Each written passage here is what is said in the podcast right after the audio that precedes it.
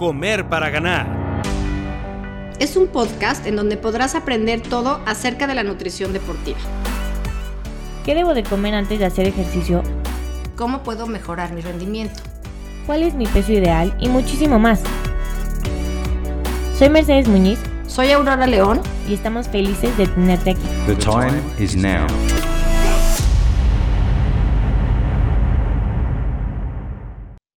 Bienvenidos a otro capítulo de Comer para Ganar. Yo soy Mercedes Muñiz y estamos otro miércoles aquí con otra invitada súper especial. Hoy tenemos aquí a Renata Altamirano. Ella es nutrióloga con una maestría en nutrición deportiva en la Universidad de Colorado. Trabajó como consultora en el Comité Olímpico de Estados Unidos y actualmente trabaja con atletas específicamente con un enfoque a la alimentación sustentable. Invitamos el día de hoy para que nos platique un poco cómo funciona el Comité Olímpico en Estados Unidos, cuál es su labor como nutrióloga o cuál fue su labor como nutrióloga y bueno, un poco curiosear todo lo que nos tiene que contar. Bienvenida Renata, muchísimas gracias por acompañarnos hoy. Bienvenida Renata, me da un gusto enorme tenerte aquí. En lo personal yo conozco a Renata, vi cómo se graduó de la, de la Ibero, estuve ahí en su examen profesional y me da muchísimo gusto ver cómo ha crecido, cómo ha llegado a hacer el trabajo que hace hoy en día. Yo creo que el poder decir en tu currículum que has trabajado en el Comité Olímpico de Estados Unidos, híjoles, vale muchísimo. Y aparte, tenemos todas las dudas del mundo que nos platiques. Yo en el especial, no sé si alguna vez te platiqué, pero yo tuve la oportunidad de estar en el Comité Olímpico de Estados Unidos. Entonces me impresionó enormemente cómo funcionaba toda el área de nutrición. Pero bueno, yo no voy a decir nada, quiero que me platiques tú todo, Renata, y bienvenida a esto. Y por favor, platícanos algo importante, destacado del Comité Olímpico de Estados Unidos. Hola, Auro. Hola, Mer. Muchas gracias por la invitación y muy feliz de estar aquí para pues, compartir más, más de nutrición con ustedes. ¿Por dónde quieren que iniciemos? Pues mira, ¿por qué no nos platicas cómo funciona todo el sistema de alimentación del Comité Olímpico de Estados Unidos en cuanto a si está personalizada la alimentación, si tienen menús especiales, cómo, funciona todo el área de comidas. Ok. Em, esto varía con muchísimos factores, principalmente eh, ¿Qué, deporte es el que es el trabajo local y qué accesos tienen a los centros de entrenamiento y qué otros atletas trabajan a distancia y están un poco más por su cuenta? Y si estos atletas, pues obviamente se aprovechan de los servicios de nutrición y tienen contacto con los nutriólogos o, o pues no, no se aprovechan de estos servicios. Entonces, eh, platicando específicamente del centro de entrenamiento de Colorado Springs, que es donde yo trabajé, eh, te puedo decir que pues los atletas que están locales sí son los que aprovechan muchísimo el comedor, donde pueden ir a desayuno, comida y cena. Tienen una variedad de productos, de alimentos, eh, mucha educación en nutrición para guiar a los, atletas de cómo servir los alimentos y bueno, también complementar con la consulta individualizada donde también pues el nutriólogo se encarga de asesorar al, atleta. ¿Y tiene cada atleta su, su, dieta específica? Esa sería como una pregunta. ¿Y cómo el atleta sabe cómo, cómo escoger lo que come? Porque yo me imagino que es un bufete enorme donde tienes acceso a todo y cada quien va escogiendo o cómo es, o, les sirven en charolas, o cada quien tiene un menú, ¿cómo lo diferencian para que sea individualizado? No todos los atletas tienen un menú, lo mismo, o sea, hay atletas que nos acercamos y les decimos, hola, oye, pues va a empezar tu temporada, a ver si eh, tenemos una consulta para pues, trabajar con algún plan y ver tus, tus metas, y, pues en lo que te podamos apoyar. Y pues siempre hay los atletas que te dicen, estoy perfecto, no necesito nada. Y hay otros atletas que pues se dan cuenta que la verdad es que la nutrición importa tanto y aunque ya sepan mucho nutrición, te buscan para, pues eso, ¿no? Como lograr los mini ajustes. Em, en, el en el comedor, pues como tú dices, es buffet y ellos tienen la libertad de elegir lo que quieran. Entonces, em, está estructurado donde primero tienen el área de ensaladas frías para, pues siempre promover que inicien su plato con por lo menos algunas ensaladas, verduras, fruta. Y después tienen la sopa y ya después tienen los platillos calientes. Em, y pues en la consulta privada se les educa del tamaño de las porciones, pero también eh, arriba de cada platillo hay algún, pues alguna como etiqueta donde dice, este platillo es, no sé, pasta con espinacas, entonces te va a dar carbohidratos y verdura. Y de, de hecho tienen toda la información nutrimental que esto se ha trabajado recientemente muy bien con la nutrióloga que trabaja específicamente en servicios de alimentos.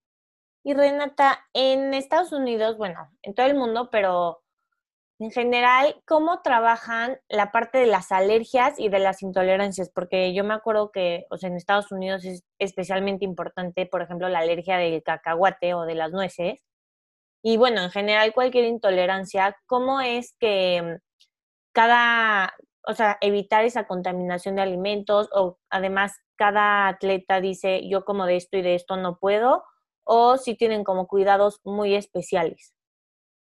Sí, pues la verdad es que mm, cuando tenemos un atleta nuevo, por ejemplo, yo empecé a trabajar con una, un atleta de 13 años que pues llegó al centro de entrenamiento y me tocó hacer su primer em, consulta donde hacemos un screen completo donde pues obtenemos toda la información, ¿no? Desde historial clínico, médico, este, y ahí es donde recopilamos información sobre alergias o intolerancias alimentarias.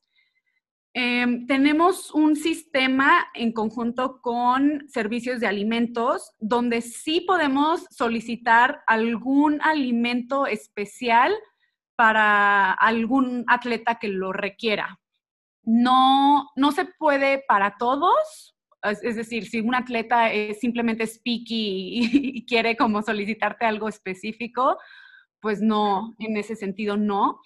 Pero si, si, si es un atleta que tiene algunas alergias, por ejemplo, que aunque estén cerca, servido algún alimento cerca de los cacahuates y tiene alergia, pues sí podemos poner en el sistema que por favor a este atleta eh, le otorguen directamente su comida en un área específica del comedor o, este, por ejemplo, para los atletas este, celíacos, sí tienen como una sección donde tienen específicamente los panes y todo que no tengan contacto y, pues libres de, de, gluten. Entonces, pues sí se maneja muy bien. Y yo creo que una parte muy importante es que tanto todo el, equipo de servicios de alimentos, o sea, los cocineros y, los chefs, como los nutriólogos, tenemos que tener una certificación de una asociación de restaurantes de aquí Estados Unidos, que pues básicamente es una certificación que vas en persona y luego te certificas para pues ser pues pues eso, con, tener como todo el conocimiento de detrás de servicios de alimentos, higiene, producción y todo.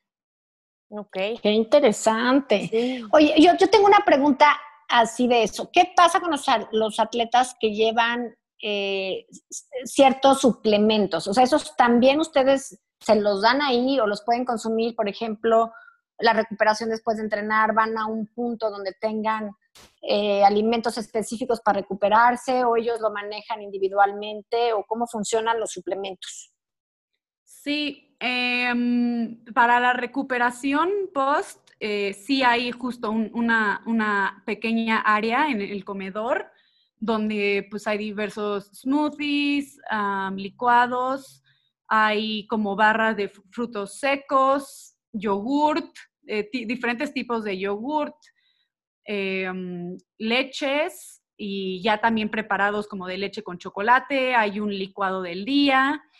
Em, ¿Y qué más hay ahí? Pues sí, diferentes ah, alimentos con los que pueden ellos llegar y construir ya sea como un, un bowl de fruta con yogurt y granola de recuperación o un smoothie. Y también para esos atletas que tienen como horarios de entrenamiento y comidas como muy complicadas, existe la posibilidad de solicitar su licuado em, personalizado. Eh, esto es similar, es, no se puede a todos los atletas, pero eh, hay algunos que, por ejemplo, su entrenamiento es siempre a las 12 en una pista que está muy, muy lejos del centro de entrenamiento y no le da tiempo de comer. Entonces, para esos atletas, pues les puedes solicitar su licuado personalizado, ya sea para el pre o para el post, lo recogen y ya se van. Ok, y entonces, en general, como se trabaja es que hay horarios de comida para todos los atletas y esa barra de snacks, como dices, está como libre todo el tiempo. Eh, está dentro del, horario también. Ah, o, sea, okay. o sea, normalmente está abierto todo el tiempo y creo que cierran como media hora para transicionar, por ejemplo, entre desayuno, comida y comida y cena. Ya. ¿Y qué pasa con los atletas que son veganos? ¿Siempre tienen la opción vegana o, o sí se vuelve un poco más complicado para ellos? No, sí, siempre hay, tanto para los licuados este, lo mismo, pueden personalizar el vegano bajo en calorías o de recuperación o alto en calorías, pero también el menú siempre tiene que contar por lo menos con un guisado em, vegano o vegetariano y em, ¿dónde más? En las sopas creo que también hay una. Qué interesante. Oye, a ver, yo tengo otra pregunta. ¿Qué pasa cuando viajan? O sea, por ejemplo, de repente hacen como, como competencias o torneos en todo Estados Unidos, o por ejemplo, cuando viajan a una competencia fuera de, de Estados Unidos, ¿se llevan su nutriólogo que se encargue de llevarles todo esto? ¿O cómo le hacen? O sea, ¿siempre viaja un nutriólogo con la selección, con el chef? ¿O cómo funciona cuando se mueven? Em, depende también un poco la relación que tenga el nutriólogo con el, entrenador y, pues la disciplina, ¿no? O sea, por ejemplo, Rob Skinner ha hecho súper buen trabajo con muchos de los deportes de combate, eh, con box y con lucha greco-romana, que lo quieren ya ahorita en todos los eventos. Entonces, él, por ejemplo, sigue solicitando que le aumenten el presupuesto para contratar a más nutriólogos, porque pues de repente no, se puede dividir en 20 para estar por toda Europa con todos los eventos competitivos, sobre todo pues eso, cuando se sobrelapan eh, competencias. Claro, porque si yo me acuerdo, yo tuve la oportunidad de estar en Juegos Panamericanos en, en Guadalajara y sí me tocó lidiar o, llevar mucho con la nutrióloga que en ese momento tenía Estados Unidos y sí llevaba incluso ingredientes, llevaban cosas que no podían encontrar ahí y ella se encargaba de supervisar todo, más aparte tenían una pequeña cocinita en el área de, pues, de, donde, de donde se hospedaban, es cierto, ¿no? Sí, yo creo que, bueno, este, también esto lo, han crecido muy bien y, y pues han demostrado el valor del nutriólogo, donde al principio de los Juegos Olímpicos igual y nada más iba una nutrióloga o un nutriólogo y hasta pues los más recientes donde ya han logrado tener hasta ocho, ¿no?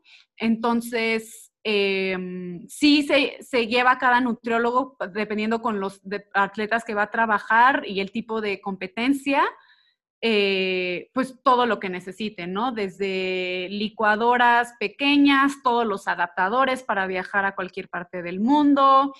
Em, ¿Qué más? Pues, por ejemplo, eh, hacen mucho el shot como de inmunidad, entonces todo el kit para, pues, que exprimir la naranja y para pelar el ajo y todo así en una pequeña bolsita.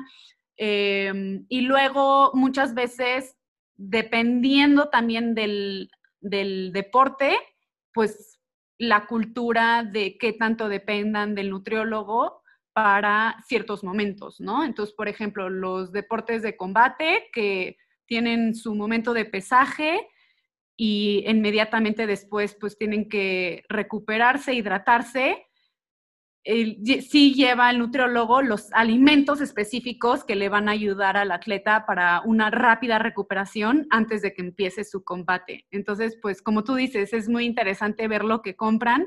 Ellos ya saben que si los atletas americanos aman el peanut butter, la crema de cacahuate, tienen que llevar este, botes y botes y botes para, dependiendo la duración del viaje, para que el atleta pues coma sus alimentos familiarizados.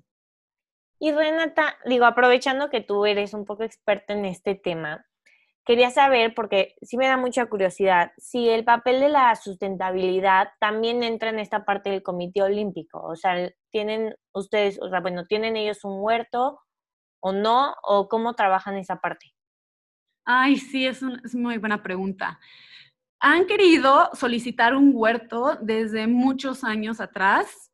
Em, han, visto el presupuesto y todos los nutriólogos, pero por alguna razón u otra no, no se ha concretado.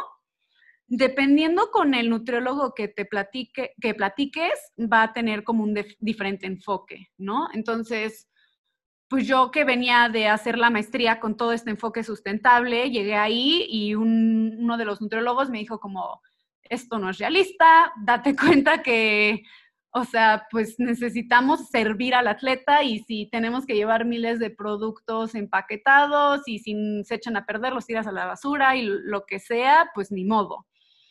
Este, y otros, por ejemplo, yo que trabajé muy de cerca con Susie Parker Simmons, ella sí lo valora muchísimo y en la etapa de, de bueno, la postemporada, pues sí procura educar a los atletas sobre dónde vienen sus alimentos, que le ayuden a crecer algunos alimentitos chiquitos ahí, pues en una ventana de las oficinas y pues les asigna, ¿no? Como tú tienes que cuidar estas plantitas y, y así. Yo tenía algunas ideas también de llevarlos a un tour a una panadería local para que también pues valoren un pan artesanal a, los panes comerciales, pero bueno, pues ya por la pandemia no se pudo y, y pues muchos proyectos que, que queríamos hacer que ahorita pues se quedaron un poco en stand-by. Yo creo que depende, voy a meter aquí, yo opino lo mismo que tú, Renata, depende mucho de quién. Yo sé que trabajaste mucho con Ana Mayer, que definitivamente es la persona que más ha apoyado esto de la sustentabilidad y sí me tocó ver cómo luchó para tenerlo. Yo creo que ha logrado algo. Yo creo que dentro de la, la educación que dan en el Comité Olímpico de Estados Unidos, sí va por ese camino y en algún momento se logrará, ¿no? Habrá unos que son más con esa tendencia y otros que son más, pues con lo empaquetado y con lo fácil y con lo llevadero, pero se me hace una propuesta y algo bien padre que tarde o temprano va para allá todo, ¿no? Sí, y la verdad es que también, pues, pues la verdad, para ser honesto, sí tienen bastante presupuesto para hacer diferentes... Em, eh, momentos de educación en nutrición. Entonces, por ejemplo, para las clases de cocina, pues aunque este nutriólogo que me decía, no, no puede ser sustentable los Juegos Olímpicos, pero cuando daba clases de cocina sí procuraba comprar todos sus alimentos, eh, pues de una de alguna tienda que sabe que son de calidad o son orgánicos o es alguna empresa que tiene pues un poco más de eh, responsabilidad em, con el planeta. Y, pues en eso pues también ayuda un poco para enseñarles a los atletas, ¿no? Como miren, compramos estos alimentos para esta clase. Justa, bueno, solamente para concluir, porque lamentablemente ya se nos está acabando el tiempo, Renata, pero me queda la intriga de esto que estás hablando en las clases de cocina. ¿Realmente a qué te refieres? ¿Les dan clases de cocina a los atletas como tal? Sí, hay una, unas cocinas increíbles donde hay como cuatro estaciones, no, espérame, ocho, ocho estaciones y podemos dar clases de cocina, ya sean atletas locales del centro de entrenamiento o eh, que visitan para pues algún campamento. Em, y ya sea por solicitud de los atletas, como, oye, tenemos dudas de cómo cocinar recetas que sean súper rápidas y sencillas, o queremos eh, alimentación, más tips de alimentación más vegetariana y así, entonces podemos crear el currículum para una clase de acuerdo a las necesidades. Entonces, nosotros, por ejemplo, con uno de los deportes, sí teníamos clases cada mes sobre todo en la pretemporada, cuando tienen más tiempo, sus horarios más flexibles, y a las seis de la noche venían, les enseñábamos pues todo, desde cómo cortar diferentes alimentos, la preparación, em, muchas veces en equipo, entonces pues también se trabaja un poco la idea de trabajar en equipo, aunque sean deportes individuales, y comer juntos, que también eso es algo que, Nana y yo siempre promovemos, de que hoy en día vivimos en un mundo muy acelerado, entonces sentarte a comer, platicar, reflexionar de tu comida, de dónde vino, qué aprendiste y todo, pues también era una parte muy padre con la que trabajábamos. Entonces, esas clases de cocina para mí también han sido siempre muy importantes, pues para eso, darles herramientas para toda la vida a los atletas. Qué interesante. Y que aprendan lo de aprender a cocinar, me parece una cosa que todos los atletas deberían de saber y me parece una idea increíble. Me consta, Nana, era lo primero que preguntaba a todo mundo que conocía si sabías cocinar y que le prepararas de cocinar, ¿no? ¿Cierto? pero, pero bueno, Renata, yo voy a empezar a despedirme. Me da un gusto enorme tenerte aquí y tenemos muchas dudas. Entonces sí te quiero invitar formalmente a que nos platiques más pues más adelante a lo mejor de, los, de tu experiencia con deportes de invierno, no sé. Y porfa, antes de despedirte, danos tus redes sociales. La gente seguramente tiene muchas ganas de preguntarte muchas cosas, de seguirte. Sé que pones cosas de cocina, de cosas sustentables y la gente yo creo que le encantaría conocerlas. Muchas gracias, Renata. Gracias. Eh, pues sí, mis redes sociales em, en Facebook me pueden encontrar como Renata Altamirano, nutrióloga y health coach. Em, y en Instagram, arroba Food. Em, y es, la, es, lo mismo para mi página de internet. Entonces, pues ahí, como tú dices, yo feliz de, compartir recetas y tips y, y mi huerto y todo. Renata, qué gusto conocerte y muchísimas gracias por estar con nosotras hoy. De todas formas, voy a poner toda tu información en las redes sociales para que te encuentren mucho más fácil. Y pues nada, esperamos verte muy pronto aquí otra vez para que nos sigas platicando más temas tan interesantes. Gracias, Aurora y Mercedes. Bye. Si te gustó este capítulo, compártelo y no dejes de seguirnos en nuestras redes sociales como arroba comer para ganar.